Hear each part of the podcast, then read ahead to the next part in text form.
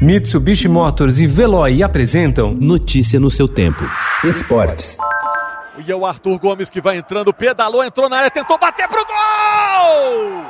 Gol!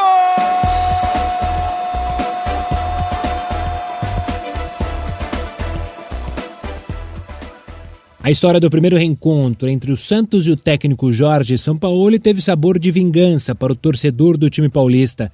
Na Vila Belmiro, o time do técnico Cuca explorou muito bem a velocidade pelos lados do campo para vencer a ofensividade dos mineiros. O placar final de 3 a 1 foi justo. São Paulo e Red Bull Bragantino fizeram um jogo movimentado e ficaram no 1 a 1 na noite de ontem no Morumbi pela nona rodada do Campeonato Brasileiro. O empate impediu o time da capital de assumir a liderança. Igualou os 17 pontos do Inter, que joga hoje com o Ceará, mas tem saldo menor. Já o Braga segue na zona de rebaixamento com 7 pontos. Uma troca de e-mails interna no Flamengo mostra que o clube sabia de problemas nas instalações elétricas no Ninho do Urubu, nove meses antes do incêndio, que causou a morte de dez garotos em fevereiro do ano passado. Na comunicação entre um gerente e outros funcionários rubro-negros, incluindo um diretor, há colocações como grande risco e atendimentos emergenciais.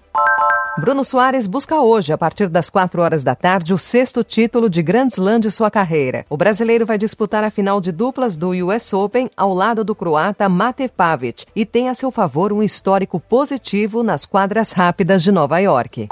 A decisão da Rede Globo de chamar pelo nome os estádios de Corinthians e Palmeiras de, respectivamente, Neoquímica Arena e Allianz Parque deve causar impacto no mercado brasileiro de negociação de naming rights. Segundo gestores das arenas e especialistas em marketing ouvidos pelo Estadão, a mudança de postura é bastante positiva e vai ter como um dos reflexos incentivar a aparição de outros estádios no país batizados com nomes de marcas, além de ampliar a relação comercial entre marcas e consumidores.